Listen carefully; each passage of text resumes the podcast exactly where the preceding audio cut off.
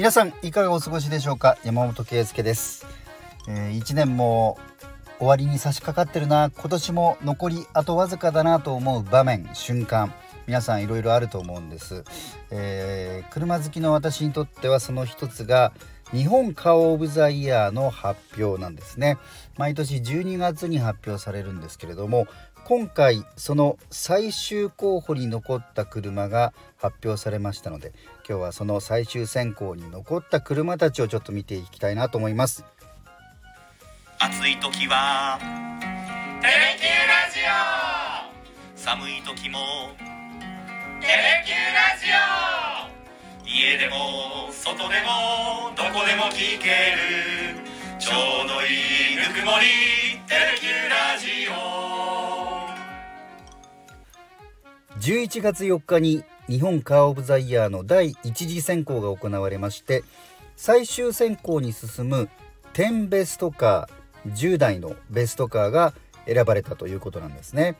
でカー・オブ・ザ・イヤー日本カー・オブ・ザ・イヤーは前の年の11月1日からその年の10月31日までに日本国内で発表された乗用車輸入車も含めますその中から最も優秀な車を選ぼうというもので、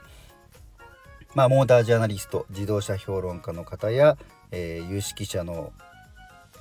皆さんが選考委員になって、えー、選ぶというものなんですね。で今回は輸入車を含め全48の車種がノミネートされまして、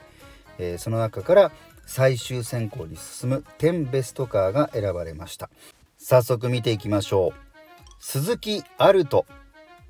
トヨタクラウン。日産エクストレイル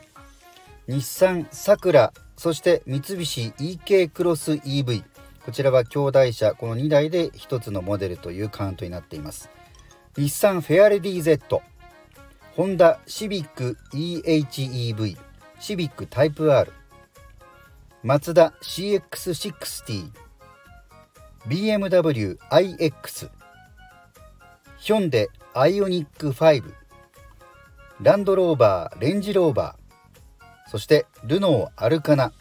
こちらの11のモデルが最終選考に進むことになりました。え10ベストカー10台の最終選考ということなんですけれども、えー、10番目の票数が同じだったということで、えー、今回はですね、11台が最後のステージに進んだということになります。えー、っと1台1台ちょっと見ていきますと鈴木のアルトこちらは軽自動車ですね、えー、まあ、非常にあの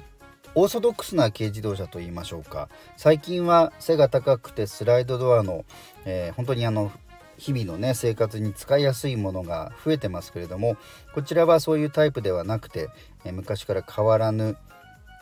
えー、ハッチバックタイプの軽ですね。そしてトヨタクラウン。これはね大きく生まれ変わりました。従来のセダンを中心としたスタイルから、えー、クロスオーバーという言い方もしますけれどもセダンと SUV の間クロスオーバー SUV の、えー、モデルになりさらにその後順次いろんな形のシリーズが出てきて、まあ、クラウンという一つのブランドのように、ね、なるということも発表されております。3つ目。日産エクストレイル。こちらは、まあ、国産の代表的な SUV ですよね、えー、ニューモデルが今年出ました。4つ目。日産サクラと三菱 EK クロス EV これは、まあ、軽自動車としては珍しい、まあ、今までもあったことはあったんですけれどもね。本格的な軽の電気自動車 EV ということになります。そして日産フェアレディ Z こちらは本当に歴史あるスポーツカーですよね。スポーティーモデルですけれどもそれが久しぶりのモデルチェンジをしました。そしてこちらもま伝統的なモデルです。ホンダシビック。えー、タイプ R というね非常にあの高性能なスポーツタイプの、え、ものも含めたエントリーということになってますね。エントリーといいますか今年あのこれが新しく出たということになりますね。それからマツダ CX60 こちらはあの、このところマツダはすごくデザインのねあのシュッとした、えーデザインでありかつ走りの良い SUV を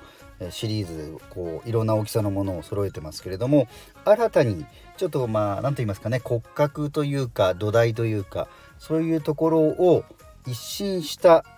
次の世代のちょっと高級で大きめのね、え SUV が出ました。えそれの第1弾というのがこのマツダ CX60、CX60 というものです。で、まあ、特徴の一つが、えー直列6気筒、えーエンジンがですね直列6気筒のディーゼルエンジンこれにまあシンプルなハイブリッドを組み合わせた、えーモデルでこれが本当にあの今ですね車っていうのはまあ大体こうシリンダー筒の部分が4つのものが多いんですけれどもあえて、えーかつては多かった6気筒6気筒しかも直列まっすぐに並べるというこういったものをですね、えーマツダが出してきました。これだと非常にあの上質といいますかね滑らかにあのエンなエンジンになるということで、えーこちらがノミネートされております。そして、えー BMW ドイツからは iX こちらは電気自動車ですね。そしてヒョンデ、韓国から日本市場に再び参入したヒョンデ。かつてはヒュンダイと言ってましたけれどもね。そのアイオニック5こちらも電気自動車 EV です。そしてランドローバーイギリスのブランドですけれどもその最高級 SUV であるレンジローバ、ーモデルチェンジしました。そして最後がルノーアルカナ。ルノーはフランスのブランドですね、えこのアルカナというのは一番特徴的なのがハイブリッドなんです、えハイブリッドエンジンなんですけれども日本の車に多いような仕組みとはちょっと違う構造のハイブリッドエンジンで、えー非常にそれが高い評価を得ているということなんですね。この11のモデルを分析しますとこの中で EV 電気自動車が、3つ入ってますね。かなり増えてきましたよね。でまあハイブリッドになるともっともう半分以上がハイブリッドモデルです。そして輸入車外国のモデルが4つエントリーされています。最終選考に進んでいます。特徴的だったり印象的だったりという面でいきますとまああの長い歴史を持つクラウンが全く違うタイプに、ね、なったというのも大きいですしえ軽自動車の EV として日産サクラ三菱 EK クロス EV これもね、えーかなりインパクトありましたよね。それから輸入車税ではヒョンデアイオニック5まあ、EV というところが特徴的でもあるんですがデザイン、えー外も中もですねかなりこう新しい価値観というものがあるかなと思いました。それからレンジローバーですけれどもこれはあの評論家の皆さんが試乗している動画とかを見て本当にね皆さんがこうかなりもう感動に近いぐらいの、えー乗り心地の良さだったり、えー上質さをね、えー皆さん評価されてましたね。えまあ、レンジローバーもともとあの砂漠のロールス・ロイスみたいな別名もあったり異名もあったりするような高級上質な SUV なんですけれどもそういうこうね一なき道悪路を走り抜ける力もありながら高級上質な車っていうことで、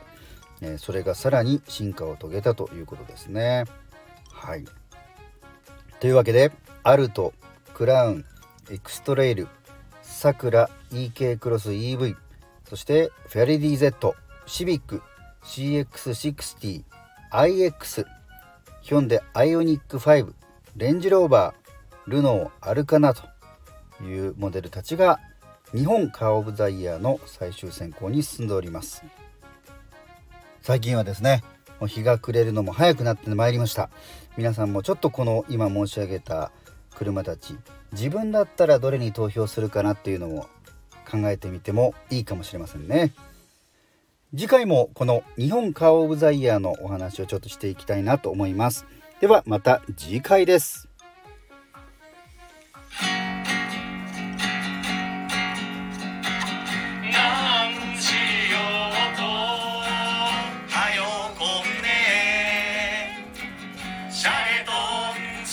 안에 때를